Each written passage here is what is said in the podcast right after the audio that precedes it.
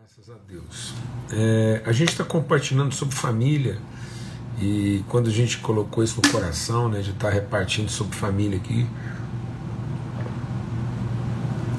eu não podia imaginar, né, a gente pensando em, em trazer uma palavra de esperança sobre família aqui, eu não podia nem imaginar que, que é, eu ia estar tá compartilhando isso, a minha casa, a nossa casa compartilhando isso dentro de um né, de uma situação assim tão tão tão família né, que é a família dos irmãos, tá? a família da fé, a comunidade dos irmãos, estão todos assim é, abraçando, né, e cuidando, muito bom. Amém? Graças a Deus. Então vamos ter uma palavra de oração, vamos continuar refletindo sobre esse desafio né, da gente ser família. Pai, muito obrigado, obrigado, obrigado, obrigado pela presença, a presença do Senhor. Obrigado pelo teu Espírito. Obrigado porque Jesus disse que não nos deixaria órfãos, mas que voltaria para nós enviando o seu Espírito. E que o teu Espírito, ao revelar no nosso coração tua vontade, tua soberania, tua graça, ao teu Espírito, ao testificar no, com o nosso Espírito, nós somos filhos do Senhor, Ele é o Consolador. E aí nós somos consolados, consolados de todas as coisas, de todas as formas, consolados na comunhão, consolados, ó Deus, no testemunho de que nós somos filhos da eternidade nós abraçamos a eternidade, Senhor. A eternidade nos ilumina, ilumina nosso entendimento, acalma nossa alma, orienta o nosso caminho. Somos, ó Deus, filhos do Eterno. O Senhor nos gerou na eternidade para um propósito, para um desígnio, e esse desígnio não será frustrado, não pode ser frustrado. E nós estamos reconciliados com aquilo que é a tua soberana vontade. E que nós possamos, como família, testemunhar isso em alegria, em esperança, em fé, em ânimo, em disposição sempre. No poderoso nome de Cristo Jesus, o Senhor. Amém e amém. Graças a Deus. Então eu vou tirar temporariamente aqui os comentários. E a gente estava compartilhando né, na, na, na segunda-feira e entrou uma chamada aí. Depois eu até falei com o irmão lá que me ligou, mesmo o telefone estando aqui só em, é, é, em Wi-Fi mas entrou uma chamada lá de WhatsApp e a gente teve um problema no som, mas já no finalzinho não chegou a comprometer, né? E a gente estava só insistindo naquela conclusão lá de sermos de fato filhos, né? daquilo que é a vontade eterna de Deus, o propósito, a gente estava fazendo bem essa, essa diferença entre ser filho da promessa e filho da carne, né? ser filho da fé, do compromisso, da palavra empenhada de Deus conosco, e não filhos do nosso próprio esforço, da nossa própria capacidade. Como isso nos ajuda a ficar libertos da ansiedade, né? ficar libertos da, da, da, do, da necessidade de controle, de domínio, para a gente poder fluir mesmo na direção do Espírito. E hoje eu queria, é, ainda falando sobre esse, esse assunto de família, né? entendendo melhor como é que a palavra de Deus conceitua é, família, eu quero ler aqui em 1 Coríntios, no capítulo 7, uma palavra assim muito muito forte de Paulo, né? É, e é uma palavra assim que eu sei que a gente vai compartilhar. Eu queria até assim é, aquilo que a gente vai compartilhar hoje, você você ouvisse mais de uma vez antes de tirar assim às vezes algumas conclusões ou antes de né, de, de é, é, é, se surpreender com alguma coisa, mas medita nisso, lê o texto que, que Paulo está falando e, e, e, com serenidade medite sobre isso. Paulo está dizendo assim: aos outros, eu mesmo digo isso, não o Senhor. Presta atenção agora o que, que Paulo, como homem de Deus, ele está inclusive ele está evocando sobre ele uma autoridade apostólica. Porque o que Paulo vai dizer aqui é uma palavra assim que, que desafia nosso entendimento. E ele está falando isso na sua qualidade de apóstolo. Ele chamou para ele essa responsabilidade de apóstolo no sentido de orientar a igreja a uma determinada realidade. dentro de uma realidade. Para isso, ele vai conceituar a família de uma forma muito, muito contundente, para a gente entender o que, que é filho de um, o que, é ser membro de uma, de uma família, né? de, um, de, um, de um núcleo familiar que é baseado em quê? Em palavra empenhada, em compromisso assumido, e não em fisiologismo, não em circunstância. Né? Então a família não se forma de forma circunstancial, acidental, é intuitiva. A família tem que ser formada, a família só é formada se ela, ela, ela é formada a partir da intencionalidade, do compromisso, da palavra, do empenho, da responsabilidade. Isso é amor. Né? Então ele está dizendo assim: aos outros eu mesmo digo isso, não o Senhor. Se um irmão, se um irmão, se um cristão tem uma mulher descrente e ela concorda em viver com ele, então que ele não a deixe. Se uma mulher tem marido descrente, uma mulher cristã tem marido descrente, e ele concorda em viver com ela, então que ela não se divorcie dele. Presta atenção, pois o marido incrédulo, descrente, é santificado por meio da mulher fiel, da mulher cristã. E a mulher descrente é santificada por meio do marido fiel, do marido cristão. Se assim não fosse, seus filhos seriam impuros, mas desde agora são santos. Todavia, se o incrédulo se separar, que se separe. Em tais casos, o irmão ou irmã não fica debaixo de servidão Deus nos chamou para vivermos em paz. Você, mulher, como sabe se salvará o seu marido? Ou você, marido, como sabe se salvará a sua mulher? Entretanto, cada um continue vivendo a condição que o Senhor lhe designou de acordo com o chamado de Deus. Essa é a minha ordem para todas as igrejas. Irmãos, uma das grandes dificuldades que as pessoas estão tendo em entender vida em família, vida de fé em família, é a diferença entre acordo e acerto. Assim como a gente fez ontem uma separação clara entre o que é o que é filho. Para Deus, filho é filho de promessa, de palavra, de compromisso, e não de desempenho, não de carne, não de capacidade, não de, de instituição não de estrutura, não de metodologia, não de lei.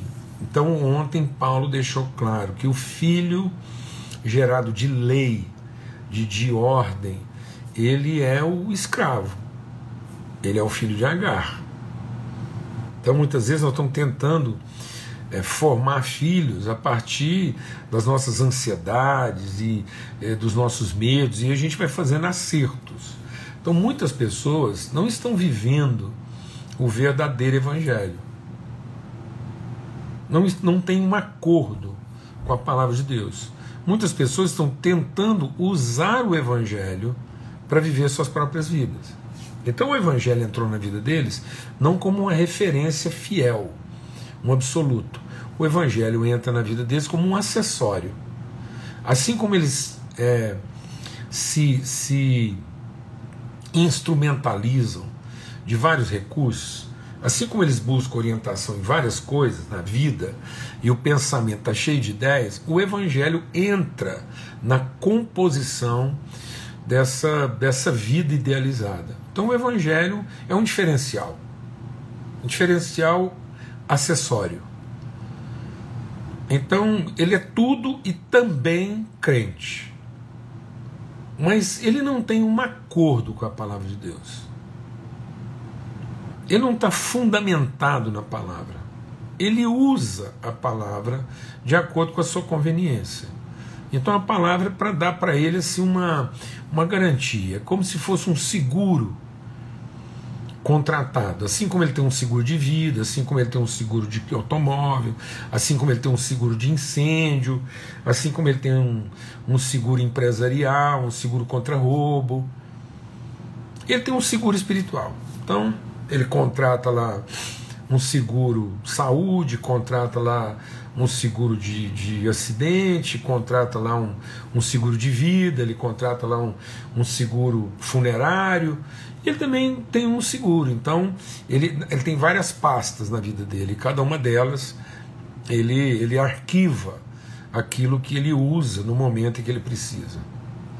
Mas, amados, o Evangelho não é isso. A palavra de Deus diz que as promessas de Deus são para que a gente possa conhecer e comungar a natureza de Deus. Então nós somos comungantes. O que é ser família de Deus? É ter comunhão com a natureza de Deus. Então, através das suas promessas, nós nos tornamos coparticipantes da sua natureza. E de acordo com a natureza de Deus, ele pactuou. A palavra de Deus diz que tudo aquilo que a gente vê foi formado a partir daquilo que não se vê pela palavra de Deus. Então nós somos filhos de Deus por uma palavra empenhada. Deus nos adotou em palavra empenhada, em compromisso assumido. Esse é o nosso fiel. Há um acordo. Então a palavra de Deus diz que um casamento, por mais que ele seja mal montado lá, vamos supor que ele foi mal montado, mas agora nós temos lá uma parte que conhece e tem essa referência no Evangelho, e a outra parte concorda. Esse concordar quer dizer que, independente dele ser alguém que confessa ou não a palavra, ele vai ser orientado pela mesma palavra. Há um acordo. Então a palavra de Deus é um absoluto para aquela casa. Não é uma relação assim é, acordada no sentido de um acerto. Porque muitos casais falam assim, então tá bom, você continua com a sua fé, eu continuo com a minha, e a gente vai tocando e um interfere na vida do outro. E as pessoas acham que com isso eles fizeram um acordo para viver bem. Não, eles não fizeram um acordo, fizeram um acerto. E essa casa é uma casa dividida. E a Bíblia diz que uma casa dividida não vai sobreviver. Então, naquela casa onde foi feito um acerto para cada um viver sua vida e cada um buscar uma orientação, e aí eles vão tentar harmonizar essas orientações em casa e tentar viver de uma forma assim meio pacífica, em que cada um busca uma direção. Isso a Bíblia diz que é uma casa edificada sobre areia, ela vai cair. Ela não vai subsistir. Por quê? Porque ela é uma casa dividida. Amós capítulo 3 diz o que lá? Por acaso andarão dois juntos, se não houver entre eles o que? Acordo. Então, o Abraão e o Ló eram parentes. E o Ló era tão querido do Abraão que era como um filho. E quando Deus chamou Abraão e mandou ele sair do meio da sua parentela, então falou assim: Abraão, sai daquilo que é o seu aparente, sai daquilo que é o seu físico, sai daquilo que são suas relações de carne, fisiológicas, você entender outra coisa. Porque se você sair disso para a dimensão que eu estou chamando, se você estiver fiel à palavra que eu estou chamando, até essas pessoas vão ser abençoadas. Porque quando Deus falou assim: em ti serão benditas todas as famílias da terra, ora, o Ló estaria incluído nisso. Os parentes do Abraão estavam incluídos nisso.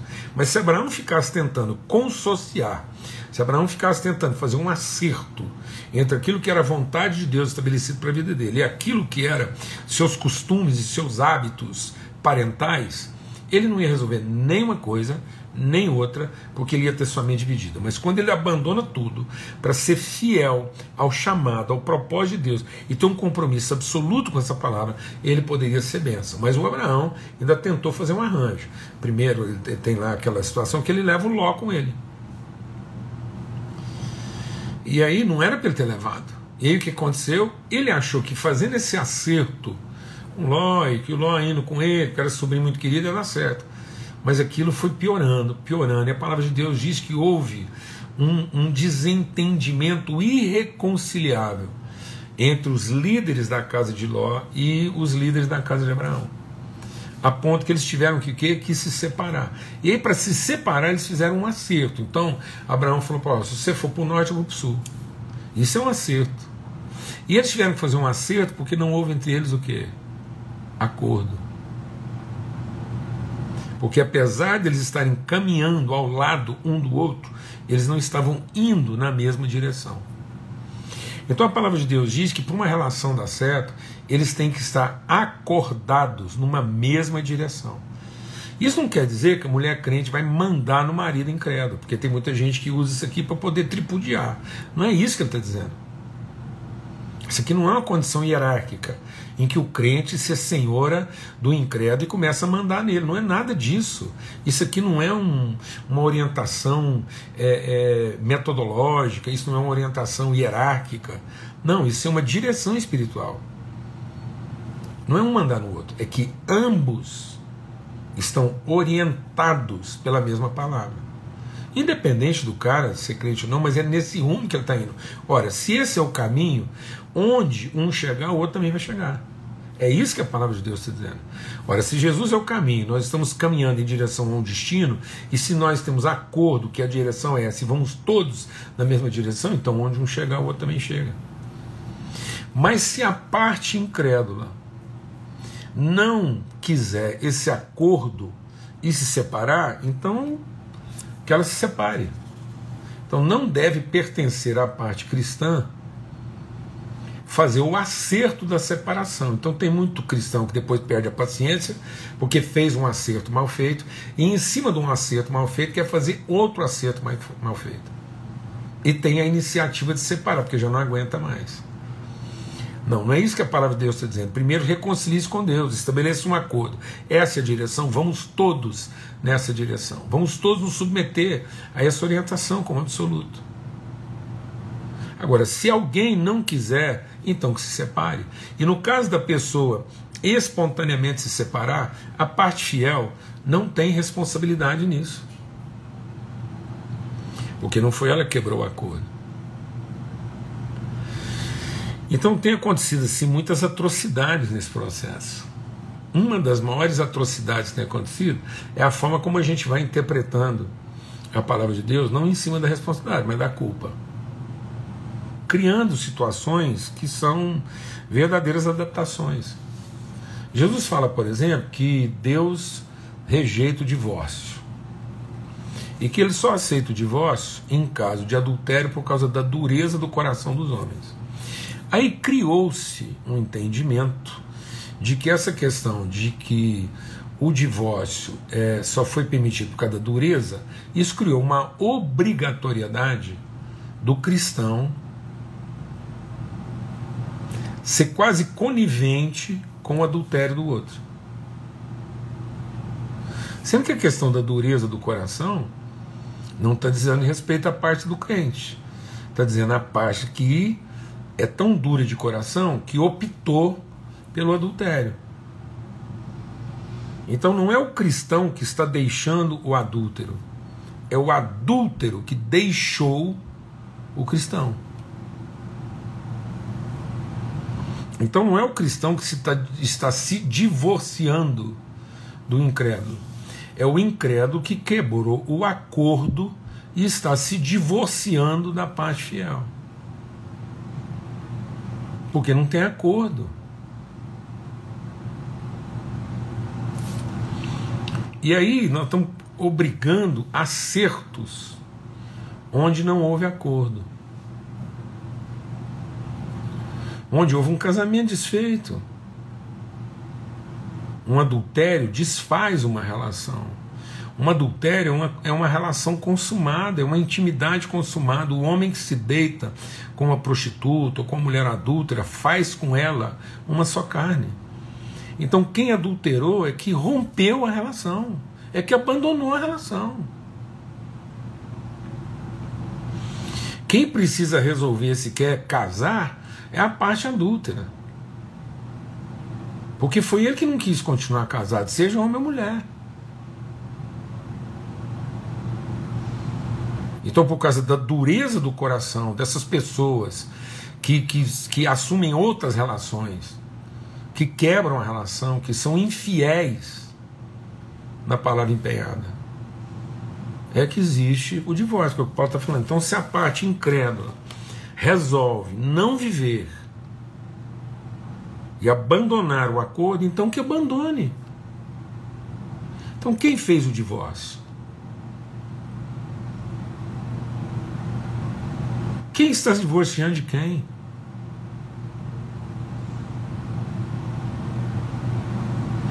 Então, amados, a gente foi arrumando assim umas a gente foi arrumando umas coisas assim muito esquisitas a gente está usando o Evangelho como uma coisa relativa na nossa vida, um acessório e não um absoluto.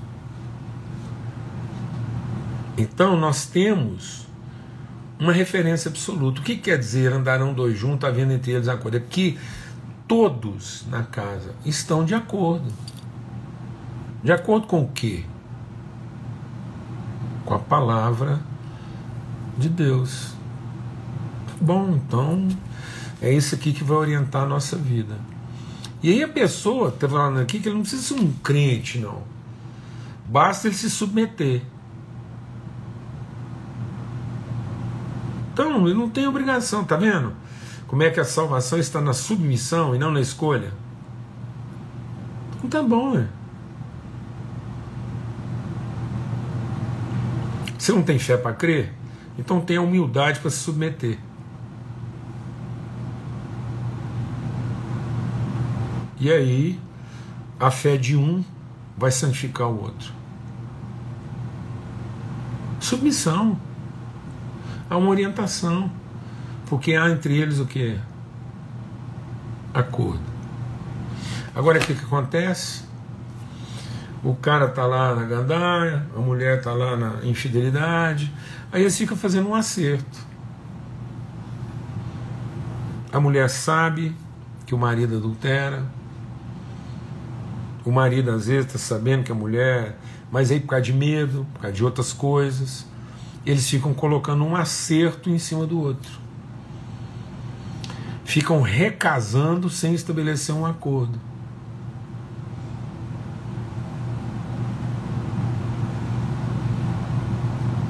Ficam tentando colocar um valente para fora, a hora que ele volta e traz consigo outro sete. Aí cada vez que essa coisa é mal feita desse jeito, em que eles combinam um acerto, porque eles não conseguem ter um acordo de submissão mútua à palavra de Deus, então eles ficam lá arrumando o seu jeito de continuar juntos, à sua maneira. Então, cada vez que isso acontece, é sete vezes mais demônio no processo, mais espírito ruim no processo. Então é preferível uma viuvez. Eu estou falando aqui, ó. Então quem quiser se apartar, se aparte. E nesse caso, nesse caso, se o outro se apartar, o irmão fica livre, porque Deus não chamou para servidão. Então quem foi que quis se separar? Quem é que está propondo o divórcio?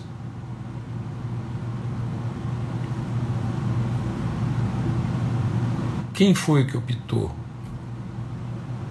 pelo divórcio? Então por que, que a parte fiel está ficando obrigada à servidão? Então, assim, é uma forma da gente entender que há critérios. Há uma direção, há uma orientação a ser seguida. Caso contrário, a pessoa não, não se converte porque ela quer que todo mundo ao lado dela se converta à infidelidade dela, em vez dela ter que se converter à fidelidade dos irmãos. Amém? Eu sei que é um tema assim desafiador, eu sei que virão muitos comentários, mas por favor, medita, avalia para sua própria vida. O que, que nós estamos buscando na vida uns com os outros? Um bom acerto ou um acordo fiel? O que, que nós temos? Um acordo, uma direção absoluta de Deus na nossa vida através da Sua palavra, ou estamos fazendo acertos em torno dela? Amém? Forte abraço a todos. Fiquem na paz. 1 Coríntios capítulo 7. Alguém perguntou aí da passagem tempo. Tá bom? Forte abraço a todos, fiquem em paz, até amanhã, se Deus quiser, nessa mesa preparada para nós. Em nome de Cristo Jesus, Senhor. Até lá.